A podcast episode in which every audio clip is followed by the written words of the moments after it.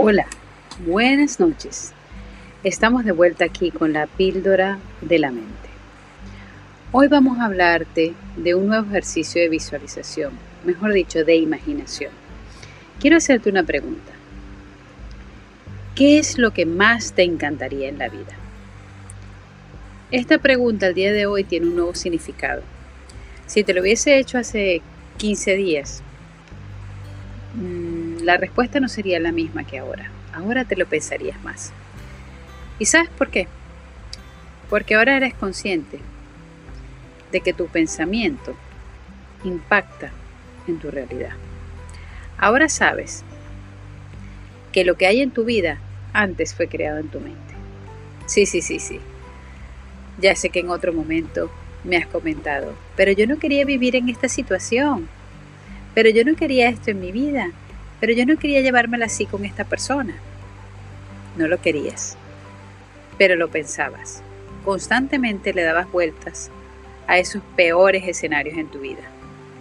En vez de centrarte en las soluciones, te centrabas en los problemas, en los pronósticos, en las profecías, y te has vuelto en una profecía autocumplida. Pero no pasa nada, porque esa misma herramienta te va a servir para crear una nueva vida. Sabes, cuando yo descubrí esta posibilidad, me costó mucho asimilarla al principio, pero seguí practicando los ejercicios cada día y luego me fui dando cuenta de que efectivamente se puede ir cambiando el pensamiento. A veces lo haces y si lo repites al mes siguiente, aún lo pillas mejor. Pero en ese momento que los haces, la primera, la segunda, la tercera vez, porque esto hay que hacerlo varias veces en la vida, nos damos cuenta de que nosotros podemos pensar diferente y por lo tanto tener otros resultados.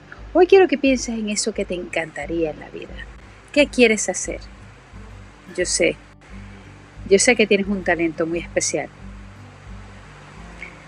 Sé que te encantaría estar haciendo otra cosa. Que tu casa fuese diferente.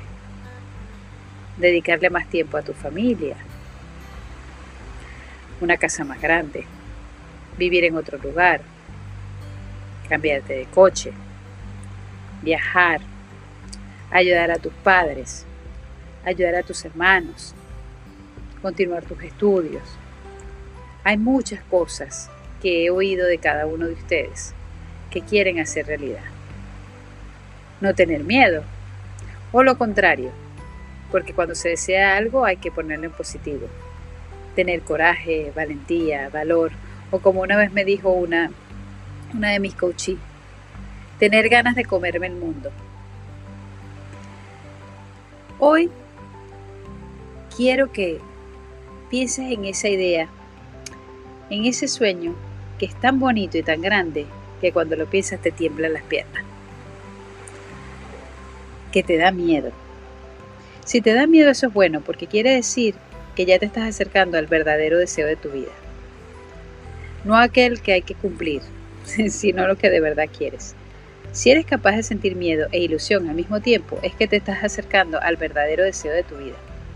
Hoy quiero que escribas lo que quieres, pero que le des forma.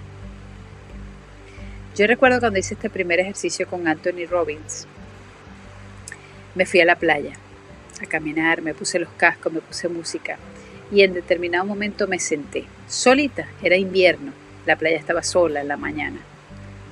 Y ahí con la arena fría, me quité la chaqueta, la puse en el suelo, sobre la arena y me senté y dije, de aquí no me levanto hasta que lo escriba todo. ¿Qué quiero en mi familia? ¿Qué quiero en mi trabajo? ¿Qué quiero en mis estudios? ¿Qué quiero en mí? Tanto físicamente como espiritualmente, como mentalmente. Todo había que escribirlo en, en presente y en positivo y ser lo más detallista posible.